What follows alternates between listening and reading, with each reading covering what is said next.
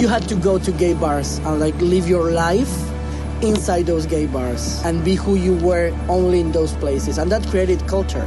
It created drag. It felt liberating. I think like humanity needs a new way of thinking masculinity.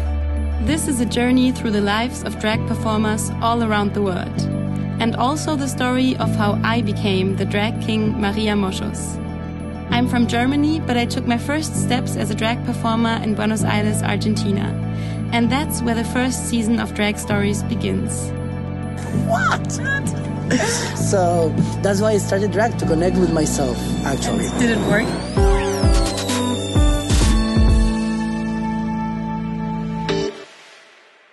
Auch sogar in der Schule, wo du einfach deine Haare nicht lang wachsen kannst, weil dann kommt der, der Lehrer und hat deine Haare einfach abgeschnitten mit dem Schere, also Chicken Warning. ähm, aber das, das hat wirklich mein Leben so geprägt.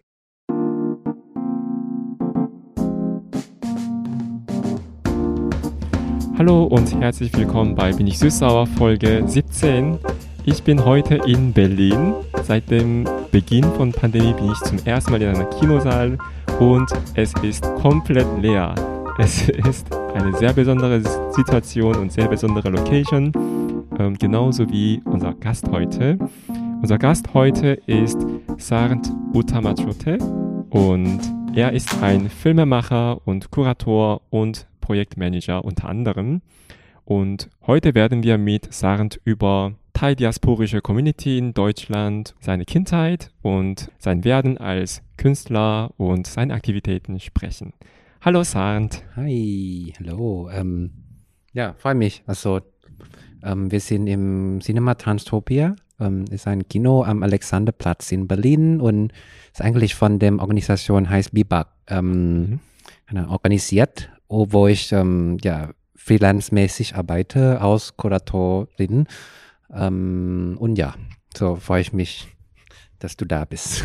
Ich glaube, ich habe auch wieder einen Fehler begangen mit den Pronomen, ähm, weil ich einen englischsprachigen Text gelesen habe und da stand mhm. einfach durchgehend he als Pronomen, also mhm. er. Was sind deine Pronomen? Also ich, ähm, es wirklich geht darum, welche welche Version von Biografie ähm, veröffentlicht wurde. Mhm. Ähm, versuche da so ein Day-Pronomen zu benutzen. Aus politischen Gründen, ähm, obwohl ich auch schon eigentlich seit der Kindheit schon fühle, dass ich weder Mann noch Frau bin. Ähm, und okay, anyways, das war auch schon, schon sehr, wenn du so nennst, so, das war auch so und nicht politisch gedacht. Also, mhm. wenn ich jung war, habe ich immer so auf Thailändisch sagst du am Ende deines Satzes, ähm, ob du feminin oder ähm, maskulin identifizierst. Und ich habe immer so diesen, wenn du so sagst, so gendered Aspekte von Sprache immer so gefuckt oder gefickt oder einfach so gemischt. Mhm. Also so Thailändisch, so sagst du Swadika oder mhm. Swadikrab, ne, so feminin oder maskulin. Und ich habe einfach gemischt mhm. und ohne politischen Gründen. Mhm. Und das war auch so, hat auch viel in meinem Leben auch viel geprägt, wie ich auch zu so denke. Mhm. Ja, und auch so dann in Deutschland kommt einfach so diese Frage vor, okay, was ist das? Und dann habe einfach das Wort Non-Binary hier in europäischem Kontext ähm, entdeckt, mhm. was damals, also im Sinn 2013, 12 in Thailand fast nicht existierte. Mhm. Oder quote unquote. Ne? Mhm. Also Koreanisch ist auch so eine Sprache, die mh, mm, schon auch sehr gendered ist, aber doch nicht so krass wie Deutsch. Und hier unbewusst treffen wir auch die Entscheidung. So, ne? Okay, ähm, mir wird einfach gesagt, okay, du sollst dich als Student vorstellen, nicht als Studentin, weil du ja Junge bist. So, ne? Ich habe auch Deutsch in Deutschland gelernt. Ähm, und das war auch schon in einer, so einer Sprachschule schon, ne? dass du dieser so gegenderte System irgendwie benutzen muss, mhm. um Prüfung zu bestehen. Ja und, und auch so viele Wörter und keine Ahnung. Zum Glück gab es keine rassistische Witze oder etc. in meiner Sprachschule, mhm. aber klar, so dieses ganze System wurde schon einfach so längst aufgebaut und ich glaube, Migrantinnen haben noch so viel davon gelernt, ohne und manche haben auch nicht so dahinter gefragt. Mhm. Und weil ich auch so recht fand, weil das passiert halt. Mhm. Gut, wir haben schon sehr komplexe, sehr wichtige Themen angesprochen, aber jetzt lacht Sand. Ähm, aber zwei, drei Schritte zurück. Ich fange immer mit der Frage an, Sand, kannst du dich für unsere HörerInnen vorstellen? Ja, es ist immer noch so schwer. Ähm, ja, ich bin San Utamashot übrigens. Ähm, und ja, ich bin so eine freiberufliche Kuratorin, Filmmacherin und ich bezeichne mich nicht als Aktivistin, weil ich glaube, alles, was wir zum guten Zweck tun, ist doch schon aktivistisch. Mhm. Ähm, und ja, ich habe auch viele queere oder People of Colors Projekte geführt und organisiert. Auch Filmproduktion, aber auch so Filmfestival. Wie gesagt, ähm, bei Cinema Transtopia oder bei Movimento. Und bin auch ziemlich viel vernetzt mit der, wenn so nennst, so Filmbranche. Mhm. Ähm, ein bisschen Kulturbranche, aber eher mehr Filmbranche. Mhm. Und, und ja, bin based in Berlin und bin aber super offen und ich habe eher so Lust eigentlich auf so eine andere Städte in Deutschland, weil die brauchen auch wirklich mehr Arbeiten, Mhm. was wir wirklich viel ähm, anbieten können. Mhm. Du bist erst nach der Universitätszeit nach Deutschland gekommen. Wo bist du geboren? Was hast du gemacht? Und ja, wer bist du? Ja, also ich bin in so einer irgendwie, wenn du vergleichen möchtest, also Spandau von Bangkok geboren. Also irgendwie so ein verdammt langer Weg von Bangkok und drei, vier Stunden mit dem Bus in der Mhm. Mitte zu fahren. Mhm. Ähm, und ja, ich habe da gele gelebt und habe ähm, Chulalongkorn Universität ähm, Abschluss ähm, in Industriedesign gemacht. Und dann haben wir so einer kurzfristig in Fashion gearbeitet. Mhm. Was für ein Kind warst du? Oder wie warst du als Kind? Zu meiner Kindheit ähm, bin ja bin ein so Kind ähm, in der chinesisch-thailändische Family äh, ähm, und meine Mama ist ein bisschen so eine ich glaube wie viele so Tiger Mama so die, wie so die Mm. Proto-Feministin aber auch nicht ähm, aber die haben auch viele so eine diese Tradition einfach hintergelassen Mhm. und habe deswegen ähm, kann ich kein Kantonesisch oder Teochew, obwohl meine Family auch so, ähm, wie sagt man, von dort einfach herkam. Mhm. Ähm, zum Guten oder zum Schlechten, keine Ahnung. Aber die Tradition ist einfach von meiner Mama so etwas so altmodisches etc. Die haben aber doch sehr so Transphobie, queer, Homophobie, ähm, Ideologie. Mhm. Ähm, und das hat, und das bezeichnet sich schon, dass diese Ideologie oder etc. nicht unbedingt mit Tradition zu tun haben, sondern auch mit der kapitalistischen Wert. Weil meine Mama ist auch schon, schon sehr, also diese Tiger Mom hat hart gearbeitet und ihr Kinder muss auch gut verdienen können und Kinder haben. Mhm. Obwohl es auch nichts zu tun mit Tradition hat. Mhm. Ähm, aber ja, so ein so Kind, ein bisschen schüchtern. Und, und ich habe auch so genau dieses Problem mit meinen Schüchtern, mit meiner Angst vor der Welt gehabt. Eigentlich bi- bis zum Punkt, ähm, als ich nach Deutschland kam. Mhm. Und diese ganze, ähm, wie du so nennst, so self-conscious oder Selbstbewusstsein wurde ziemlich hier in Berlin viel entwickelt. Mhm. Ähm, ich glaube auch, weil Thailand ziemlich schon, schon für mich einfach zu viel, war zu, viel, ähm, schon zu viel von mir zu verlangen. Mhm. Und na, also ich hatte damals so keine Connection mit dem queere Organisationen, Beratungsstelle etc. gehabt. So, das war für mich einfach alles so ziemlich scheiße. Und, aber ja, so Kindheit, ähm, was sonst. Hattest du also unter anderem Angst davor, dass die Leute herausfinden würden, dass du queer bist oder du nickst? Also, okay, ähm, das hat auch nochmal zu tun mit der, mit der Haare, weil Mhm. von, von Kindergarten bis Uni-Zeit, ähm, ähm, du, darf, durfte, Mhm. dürfte ich ähm, keine lange Haare haben. Mhm. Das heißt, ähm, Non-Binariness oder Queerness wurde nicht vom Aussehen her bezeichnet. Mhm. Und es kommt eher so von Inneren. Mhm. Ähm, obwohl, ja klar, ähm, ich hatte auch schon ziemlich so quote-unquote feministisches, ähm, feministisches ähm, Verhalten, Benehmen, also das Mhm. ganze Körpersprache etc. Mhm. gehabt. Und dann wurde dann gemobbt etc. etc. Ähm, Und die Angst war einfach nicht da, weil ich, ich habe mich nicht geoutet, die aber die anderen wussten einfach davon. Ja, mhm. Ähm, ich weiß, was du meinst. Ja. Und es ist einfach schon, schon krass, dass, ähm, also irgendwie zu vergleichen, ähm, oft ging ich, keine Ahnung, in den Supermarkt oder in den Laden von, in Deutschland, in Berlin, ne? Und Leute haben gesagt, oh ja, der junge Mann. Mhm. Obwohl ich auch feminin mich bekleide. Und es ist, ich sage nicht, dass Deutschland ein bisschen so okay etc. ist, aber es ist einfach interessant, weil Mhm. in anderen Ländern etc. Ähm, bist du einfach viel von dem, deinem Verhalten, deiner Körpersprache geprägt. Und, und das dann, und das dauert noch ein bisschen lange, weil du hast, ich hatte auch keine andere Chance, Schule zu wechseln Mhm. also kein Geld etc. Und, und es gab auch so keine Leute da, die, keine Ahnung, ähm, wie sagt man, queer beantragte Beratung an der Mhm. Schule etc. Es gab sowas nicht. Mhm. Und deswegen war, okay, ähm, ja, Wann hast du gemerkt, dass du anders warst als andere Kinder oder andere Familienmitglieder? alles ist auch so wie Progress. Ähm, ich glaube, ich hatte zuerst entdeckt, dass ich schwul bin.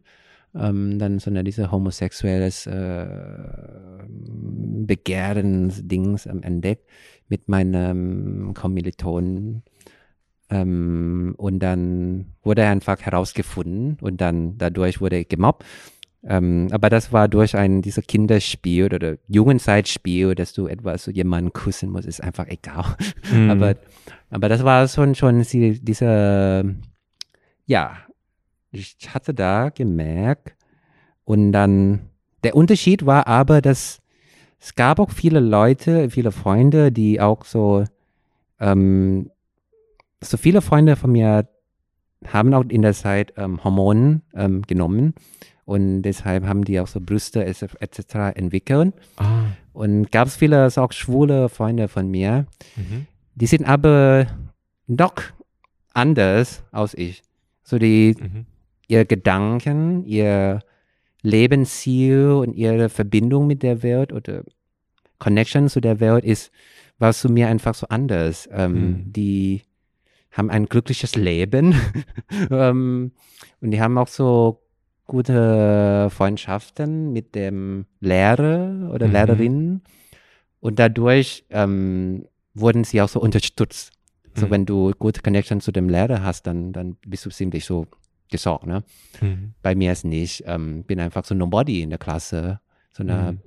Black Sheep, wenn du so nennst. Mhm. Hat deswegen nicht so viel mit dieser Identifikation zu tun. Deswegen, es war Mhm. eher so was Inneres, was mir, ja, was mir abging. Ähm, Mhm. kann auch so schwer, ich kann auch so ziemlich schwer artikulieren, was es war.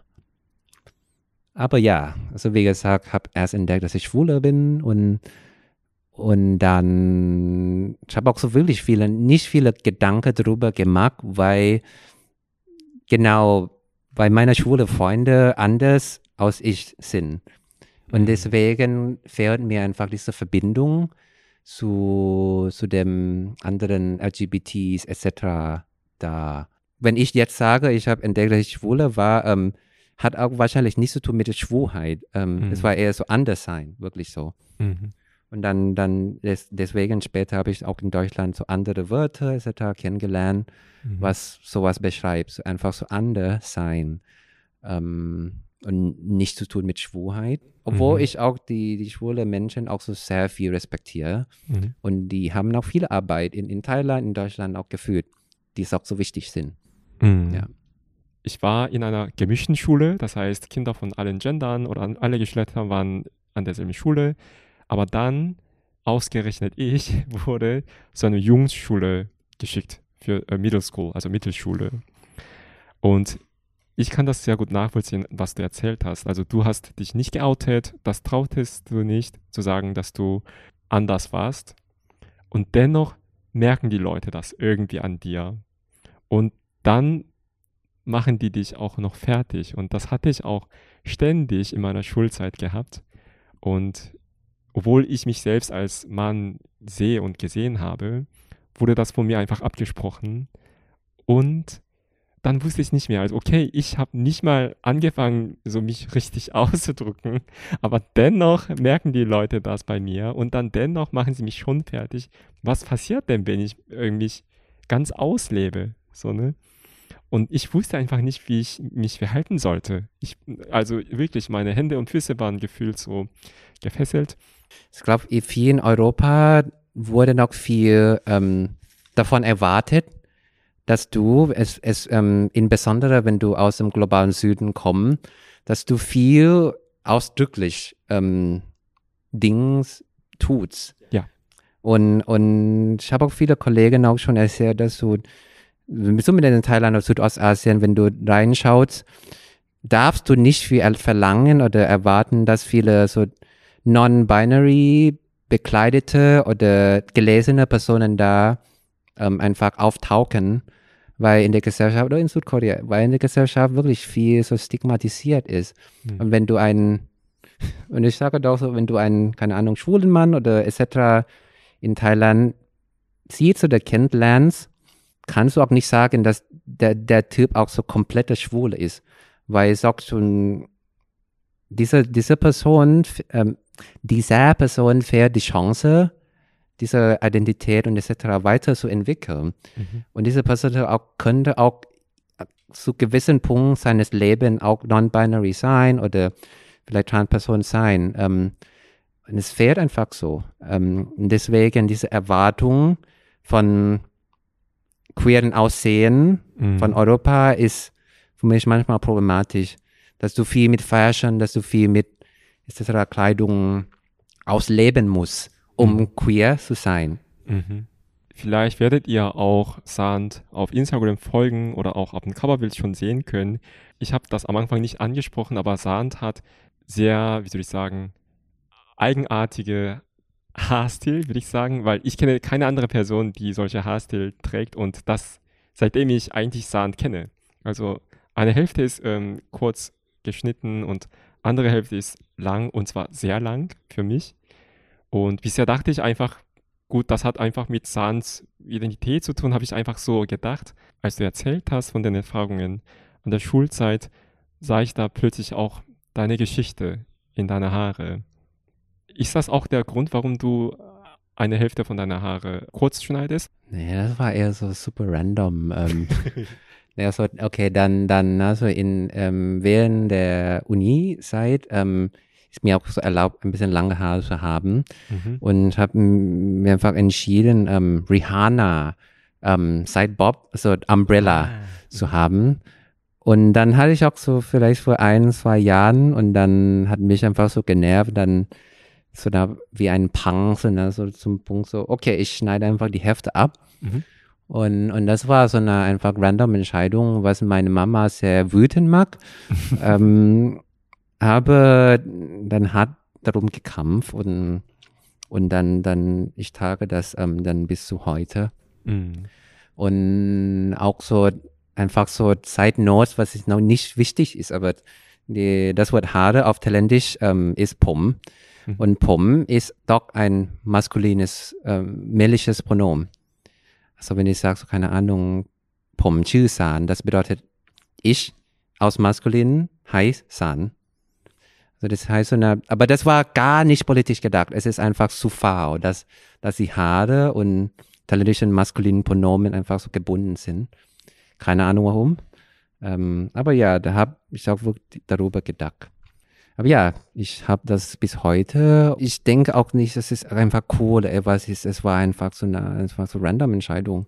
Vor zehn Jahren, also um 2010er Jahren, haben die koreanischen Schwulmänner angefangen, nach Thailand zu gehen, entweder für einen Urlaub oder einfach ganz auszuwandern zum Teil, weil im Ost- und auch südostasiatischen Kontext Thailand für die, zumindest für die queeren Menschen, doch ziemlich offene Gesellschaft darstellte.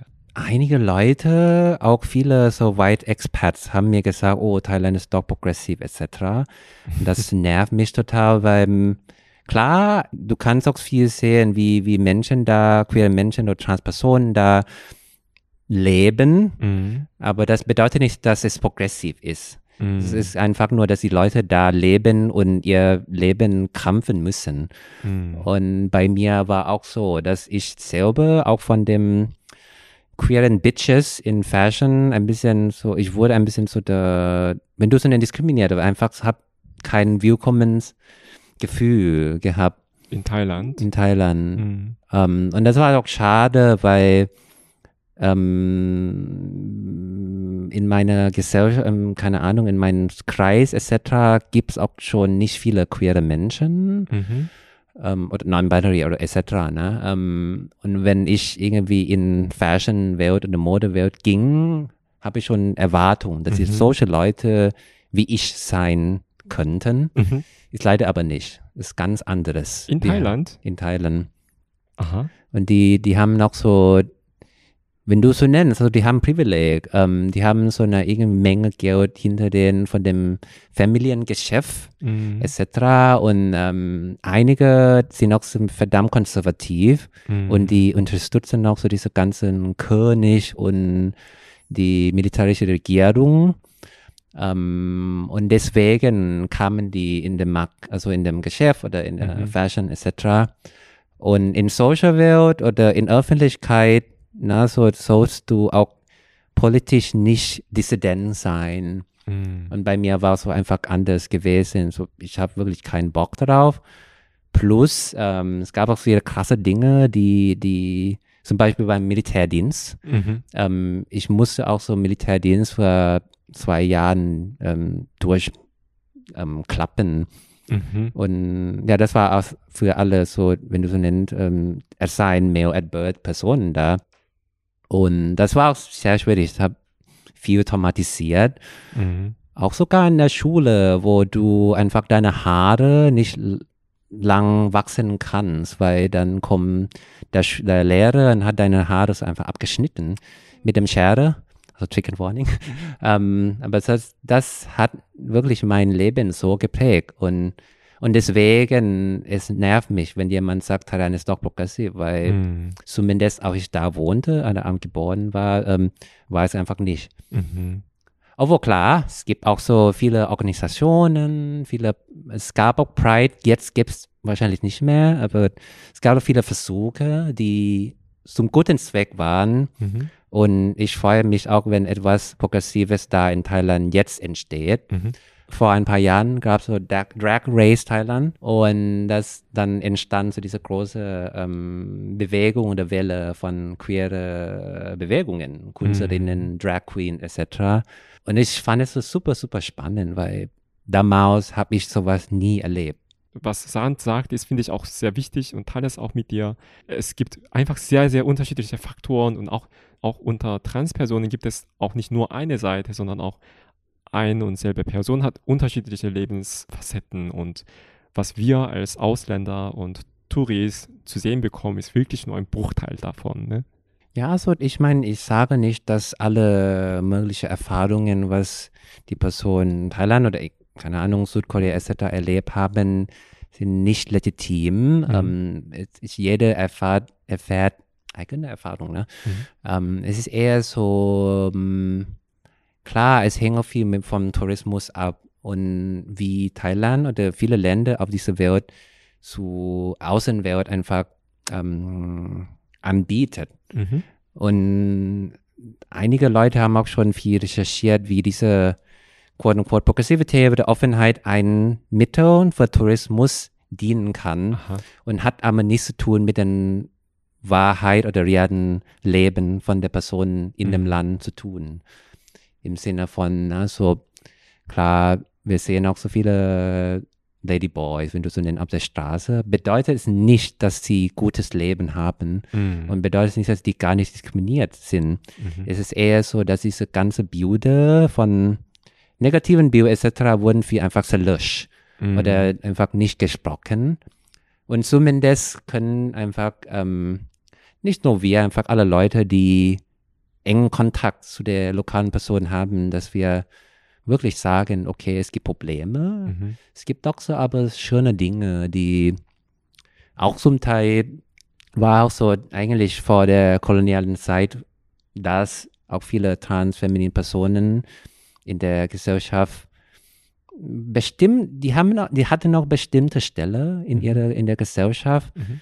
Hat viel zu tun mit der Religion und, und dieser Schamanismus etc., Gender Nonconforming. Und das war wirklich vor kolonialen Zeit. Mhm. Und nachdem, obwohl Thailand nicht kolonisiert wurde, haben noch viel ähm, britische Systeme und britische Gesetze Mhm. ähm, rein importiert. Mhm. Und dann wurde diese Leute, zumindest Transpersonen auch, wurde dann systematisch diskriminiert, dass sie jetzt für die Englisch britische und französische Touristinnen ähm, auf der Straße, äh, wenn du so einen anschaffen gehen müssen, Mhm. weil die sonst keine andere Gesell äh, Stelle in der Gesellschaft hatten, Mhm.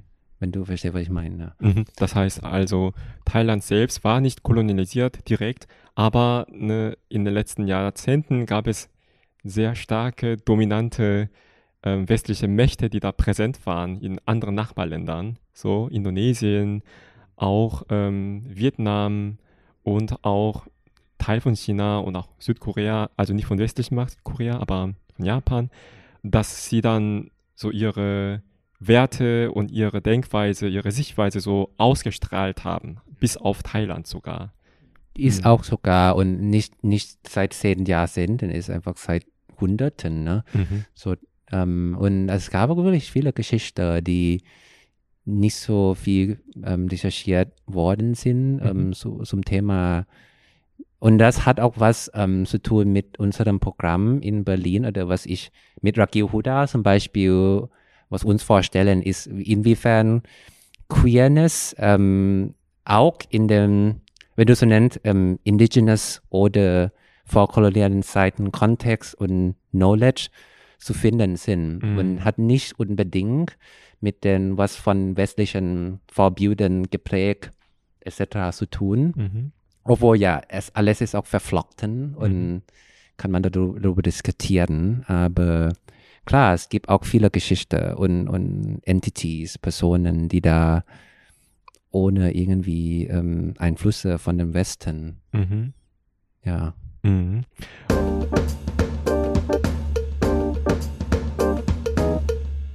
Ähm, was ich wiederholt von dir so höre, ist, dass du Dinge tust, die dir einfach natürlich sind, die aber dann in der Gesellschaft ähm, andere Reaktionen auslösen. Also das wird dann politisch gesehen. Nervt Ja. dich das oder wie gehst du denn damit um? Ja, ich meine, es kommt auf, drauf an. Ich meine, es, es gibt auch so Vorteile, Nachteile, aber ich glaube so na, zumindest in es gibt auch so diesen Witz, dass ich irgendwie lebenslang in Berghain gehen kann, weil so meine Haare schon das Statement ist. ähm, obwohl so und ich hasse Berghain, Berghain ist schon, schon rassistisch etc. etc.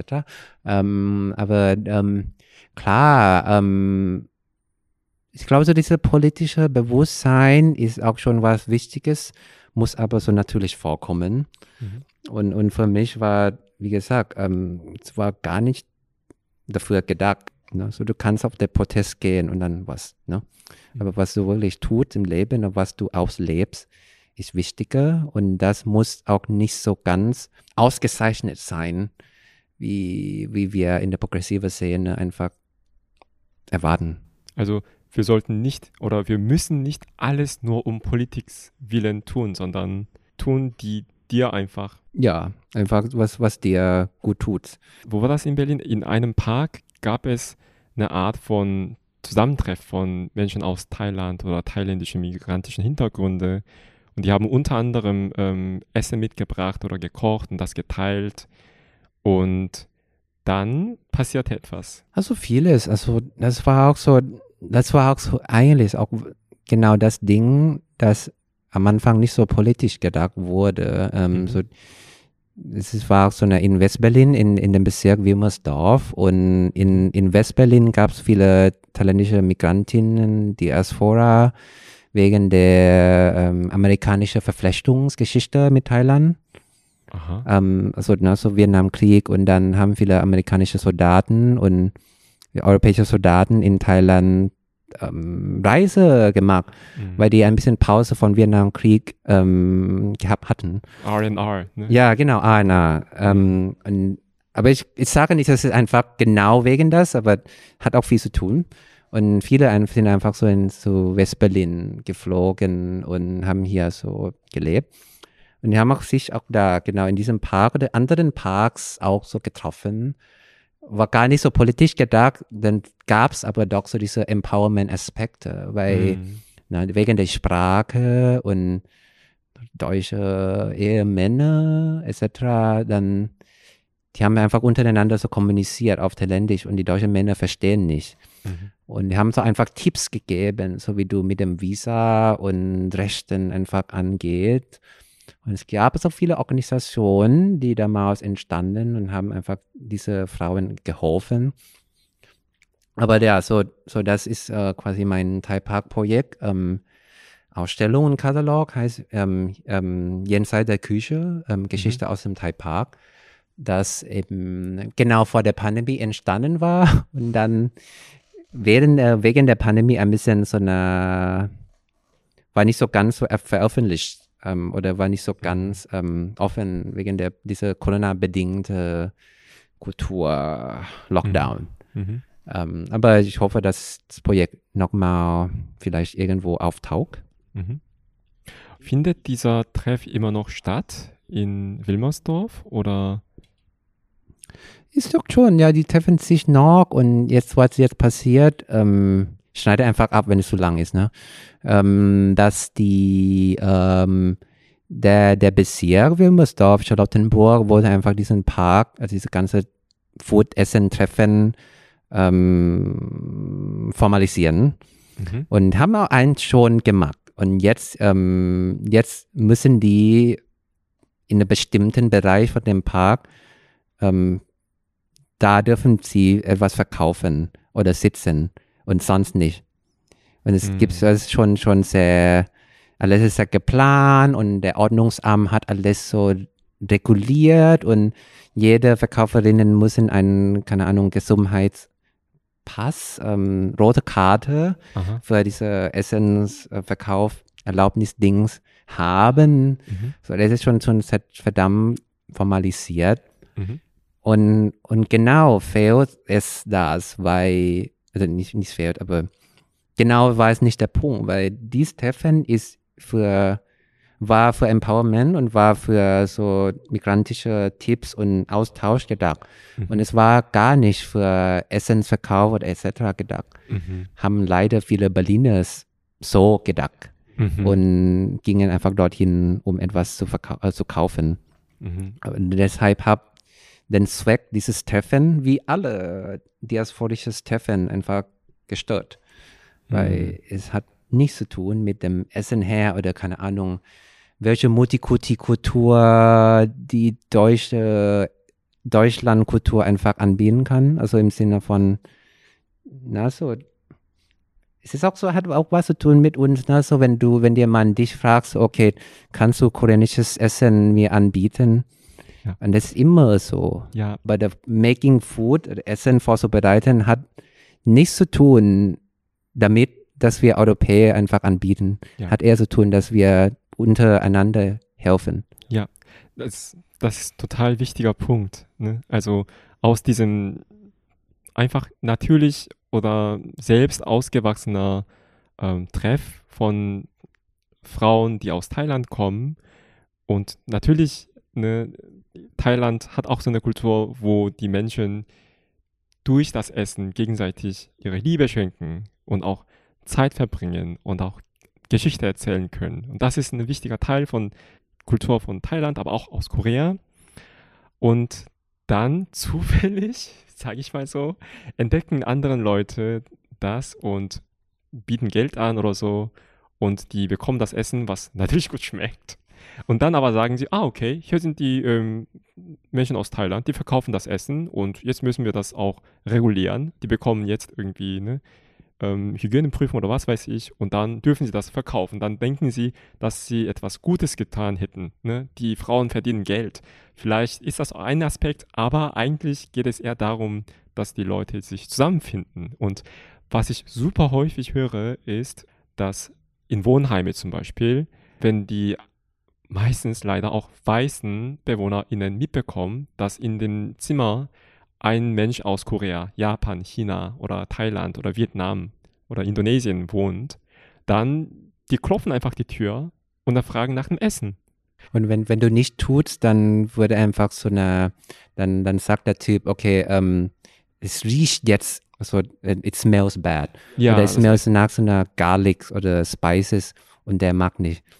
Ja, oder einfach, ähm, die verstehen das nicht, dass wir keine KöchInnen sind für die, dass wir keine MasseurInnen sind für die, dass wir keine Heiratsagentur sind für die. Lasst einfach die Räume für die Leute, ne? Also, die das für sich jetzt gerade haben und genießen. Das ist, ihr müsst nicht unbedingt das verbessern und ihr müsst das auch nicht unbedingt irgendwie Tipps geben oder vermarkten. Also, eigentlich dass es sowas überhaupt gibt, eine Zusammenkunft von Heiratsmigrantinnen zum Beispiel, ist gut für sich, ne? Ja, es ist auch schon, ein sehr, sehr schwieriges Thema, weil, ne, so, jetzt bist du in der, jetzt gibt es so eine zwei Poles, ne, so einerseits hast du da so eine Kack-Nazis etc., ein anderer Pol hast du dann so sogenannte liberale Leute, wenn du so nennst, ähm, die irgendwie Interesse haben, andere Welt, andere Kultur zu entdecken, haben sowas verlangen. Und, und jetzt bin ich einfach so gespalten zwischen diese weiß Four Poles und, und die sind einfach so, die sind beide einfach so nicht so gut. Wie kamst du zur Idee, nach Deutschland zu kommen? Ähm, als ich ziemlich jung war, habe ich einfach so eine random ähm, deutsche Grammatikbücher gekauft. äh, pur random und dann nach dem Uni-Abschluss ähm, habe mein, mein, einfach die Entscheidung getroffen, okay, ich muss einfach weg. Ähm, und habe einfach so viele Länder in Europa geguckt und ich hatte wirklich kein Geld, in, nach London und nach Paris zu ziehen und habe dann einfach so Berlin, ähm, Krakau und Budapest ähm, überlegt. Mhm. Damals wusste ich gar nicht von LGBTQ-Szene in Westeuropa. Das war eher so, okay, Europa, welche Stadt kann ich mich dafür leisten? Und dann, und dann kam einfach Berlin, weil ich diese random deutsche Grammatikbücher dabei zu Hause hatten. Mhm. Ähm, und, aber wusste ich schon, weil, weil na, so, wenn, wenn du nicht nach London gehst oder in den USA gehst, dann weißt du schon, du musst eine eu europäische Sprache lernen. Mhm. Und ich habe hab dann einfach so einen deutschen Kurs ähm, auch ein bisschen in, in Thailand gehabt, Mhm. weil dann brauchst du einfach diese A2-Zertifikat, bevor du nach Deutschland kommen kannst. Mhm. Ähm, dann, dann haben wir einfach angefangen und ähm, aber ähm, ich, ich habe auch viel gesagt, dass ich damals gar nicht wusste, dass Berlin, keine Ahnung, Berghain, Queer-Szene, Mhm. People-Color-Szene hat. Mhm. Ähm, das war gar nicht dafür gedacht. Ich kam nicht hierher, um etwas zu feiern oder weil ich wollte einfach weg aus Thailand und mein Mhm. Leben neu anfangen Mhm. und hat deswegen nicht mit diesem touristischen Bild von Berlin zu Mhm. tun. Mhm. Gar nicht. Wusste gar nicht, ähm, hatte auch keine Idee von Brandenburger Tor, was das bedeutet. Mhm. Ähm, und dann kam ich hierher. Mhm. Das war aber sehr mutig von dir. Ja, eigentlich schon. Aber ich meine, ich sage nicht, es ist einfach so mutig oder etwas war. Ähm, ich, mir würde mir auch so ein bisschen lang dauern, bis ich zum Punkt komme, wo ich sage, ähm, ich muss einfach raus aus Thailand, sonst ähm, sterbe ich. Mhm. So im Sinne von, ich, ich kann dort nicht mehr leben. Mhm. Auch so mental health mäßig und, und was ich erlebt habe, das war zu, zu traumatisieren. Mhm. Hat auch viel zu tun mit meiner Family Mhm. und, und manche Freunden. und dann, ja, und dann kam ich nach Deutschland und, und dann habe ich so krasse Dinge erlebt, was ich nicht gedacht hatte. Mhm. Ähm, und das war auch so interessante Zeit, also diese nochmal Selbstentdeckungsphase, Mhm. wo ich in deutscher Gesellschaft mich positionieren kann. Mhm. Und das war genau 2014 bis 2017, 18 war diese, genau diese Phase. Mhm. Ich folge Sand auf Instagram. Seitdem scheint Sand nicht aufgehört zu haben, Dinge zu organisieren, zu arbeiten. Unter anderem Untitled Kollektive und Thai Park. Und du hast ja auch die Workshop-Reihe mit Ragil und Popo ähm, organisiert, mit, zusammen mit Bibak und Queer Asia. Also das heißt jetzt Imagining Queer Bandung. Was ist wichtig für dich, wenn du so etwas organisierst? Warum machst du das? Es ist, es ist schon was ähm, Komisches, weil so Untitled war wirklich der Anfang von allem. Ähm, Mhm. Also wie gesagt, früher habe ich einfach so nur in Produktion, Filmproduktion gearbeitet und Dings gemacht. Ähm, alles war so sehr independent und keine Ahnung, ohne Kulturförderung, ohne etwas. Ähm, und ein Untitled, Untitled war der Anfang, weil ich auch so ein paar Thai-Freunde haben, die denen diese Chance zu Kulturbereich oder keine Ahnung fehlt.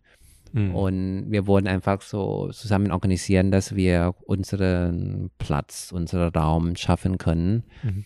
Ähm, und das war so gedacht. Ähm, und wir waren acht, neun, zehn Personen am Anfang und ein paar sind auch so bis heute geblieben. Ein paar sind schon, haben schon aufgehört, Leben in Deutschland zu führen und sind dann nach Thai- Thai- Thailand zurückgezogen. Mhm. Und das war auch schade, obwohl ich auch völlig verstehe, es gibt verdammt viele Diskriminierung und nicht nur im Sinne von Wörtern her, ne? einfach in den Jobs, Mhm. dass einige Migrantinnen einfach keine Chance gehabt haben. Mhm. Anyway, ähm, ja, dann, dann das Kollektiv has, hat viel ähm, meine kuratorische Arbeit, wenn du so nennst, ähm, gepusht Mhm. und, und dann war ich in einem Young Curators Workshop von Berlin Biennale Mhm. im 2020. Und dann habe ich auch viel davon gelernt, im Sinne, dass du, dass die kuratorische Arbeit nicht nur irgendwie, dass du Au- Ausstellungen oder Festival organisierst, sondern dass du einfach diese Menschen ähm, und ihre Subjekten zum Schau bringen und dafür sorgen, dass es zu dem richtigen Kontext kommt. Mhm. Das heißt, ähm, du zeigst Film, ja, aber du musst, es ist wichtiger, richtigen Film in dem Safe Space oder zu der richtigen Zielgruppe zu zeigen, mehr aus einfach Film allein zu zeigen. Ne? Mhm. Und weil sowas gibt auch schon Berlinale oder keine Ahnung etc. Und deswegen ist es für mich wirklich wir- ja, wichtig, ähm, eine bestimmte Zielgruppe zu haben Mhm. und, und auch so interessante Diskussionen und auch was wir aus dem globalen Süden, quote unquote, so nochmal bei, dazu beitragen können, dass, dass wir haben auch so andere Geschichte und einfach Meinungen manchmal genau was was zum queer was zum Thema queeren angeht oder keine Ahnung sonst diese Entwicklungspolitik was Mhm. wir genau was wir gesprochen haben Mhm. ja und auch so gute Kollegen zu haben bei Bibak oder beim Antaito Kollektiv oder was sonst ähm, zu, zu kommen Mhm. dass wir wirklich uns gut verstehen und, und kommunizieren was sonst keine Ahnung ähm, Empathie Mhm. Und das ist wirklich was, äh, was Empathie verlangen, weil ähm, muss auch verstehen, okay, na, so asiatische Person, schwarze Person oder was noch, ähm, queer Personen, trans Personen haben noch unterschiedliche Erfahrungen Mhm. und durch Empathie können wir einfach zusammenarbeiten. Aber solange wir durch Konflikten und Unterschiede arbeiten, wird es schwierig. Obwohl klar, manchmal so eine Konflikte und Unterschiede auseinandergesetzt werden müssen. Mhm. Auch inwiefern wir unterschiedlich sind, aber auch inwiefern wir zusammenarbeiten können Mhm. weil wir eigentlich ähnliches, nicht gleiches, aber ähnliches vor, ähm, ähm, Bild von der Gesellschaft haben, was wir gern haben. Mhm. Aus dem Interview mit Yoda Magazin, was mich sehr interessiert hat, war eine Stelle, wo du gesagt hast, dass du dich selbst als realistischer Optimist siehst und dass du auch denkst, dass positive Konf Konfrontation etwas bringt. Hm, hm ähm, ja, eigentlich, es, es geht auch wirklich darum, weil ähm, es ist noch in Prozess, ne? also ich weiß nicht, ob es mhm. zu irgendwelchen Punkten kommt, aber bin, jetzt gibt es auch so die viele Diskussionen über zum Beispiel queere Utopia mhm. oder ja, etwas so eine sehr positives, ähm, positives oder etwas sehr so eine zukunftsmäßiges, so eine Utopia der Gesellschaft. Aber das heißt so, Utopia ist für mich nicht so wichtig. Was mir mhm. wichtig ist, ist, dass wir alle einfach überleben. Weißt du, was ich mhm. meine? So, das ist das kann man realistisch, optimistisch gedacht. Also nicht so jargonmäßig, aber mhm. eher so im Sinne von, es ist mir scheißegal, dass die Welt brennt.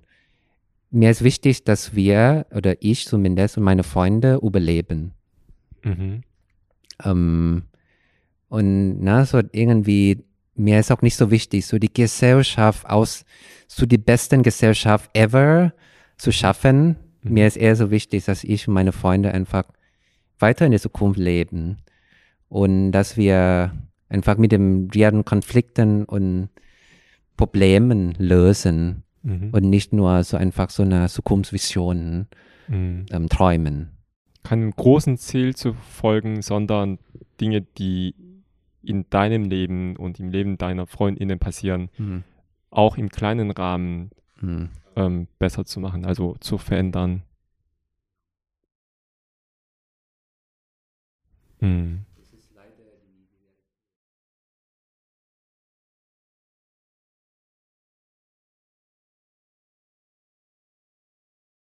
Mhm.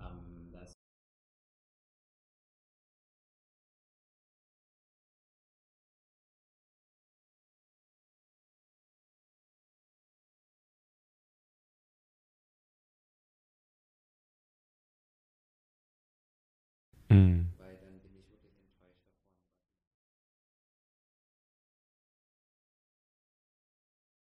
Mhm.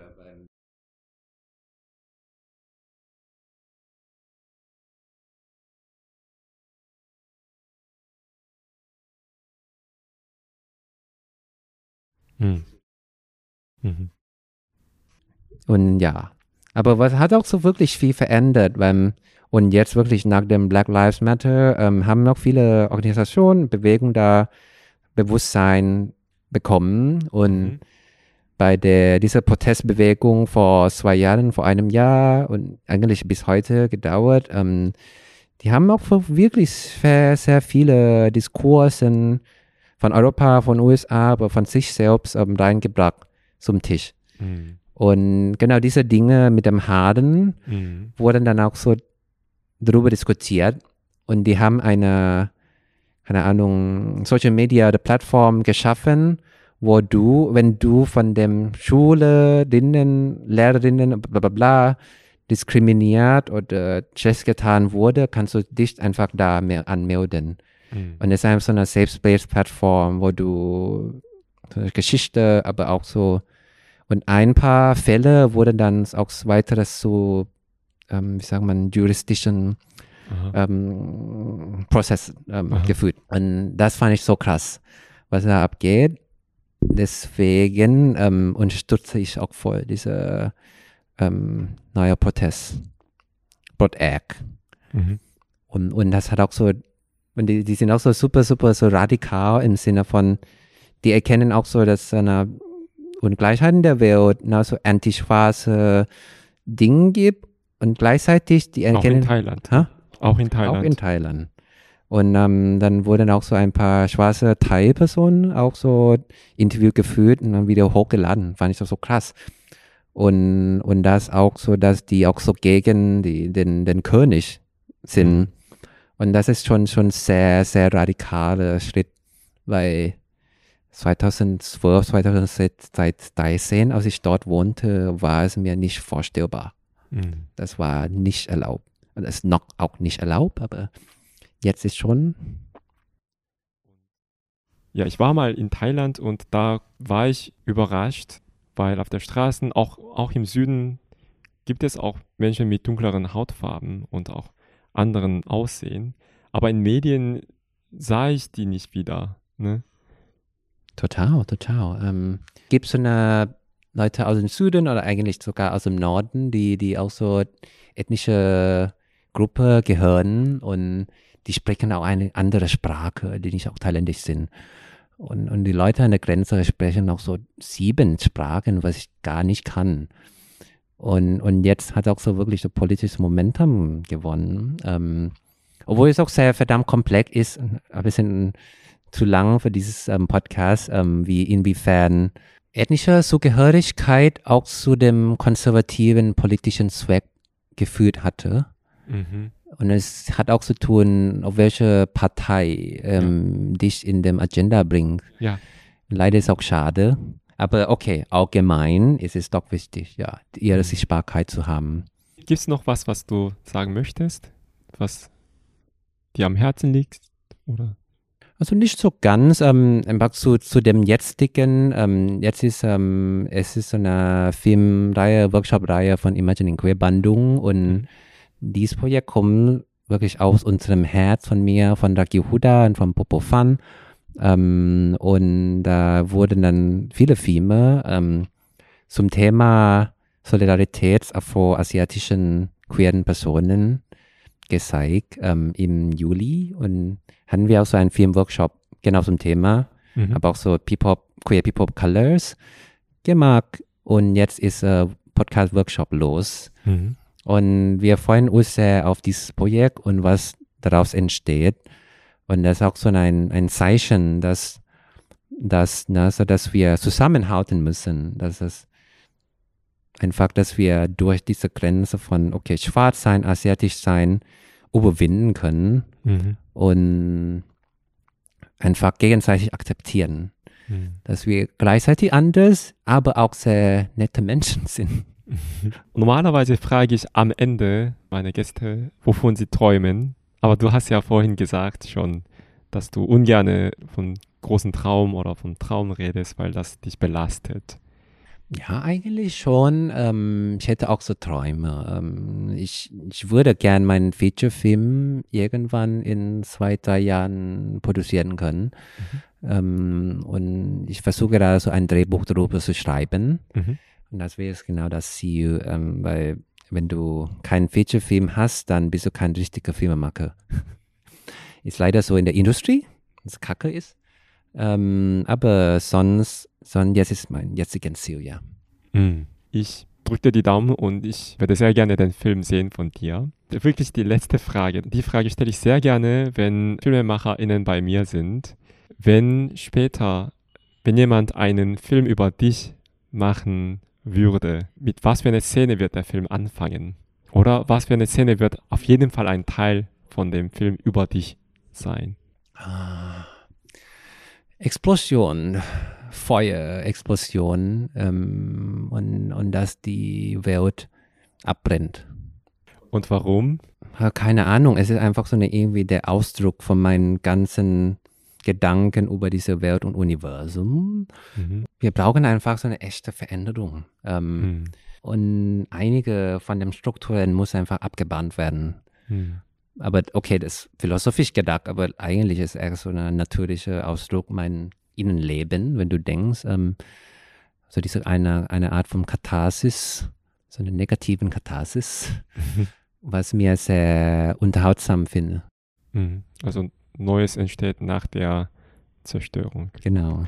Leider ist das momentan kein ähm, Symbolbild, sondern das ist ein echtes genau. Bild, ne? Das überall Welttrend. Also ich bin genau. sicher, dass du nicht das dir gewünscht genau. hast. Genau, es ist genau anders geworden, weil was, was ich die Welt meine, ist eher so diese scheiße, kacke Welt, die uns einfach so unterdrückt etc. und hat nicht mhm. so mit der Natur zu tun. Mhm. Und ich glaube, so eine Welt abzubrennen bedeutet nicht, dass du einfach so Dschungel und Klima und etc. abbrennt. Es hat Mhm. einfach nur, dass diese, keine Ahnung, mächtige kolonialen etc.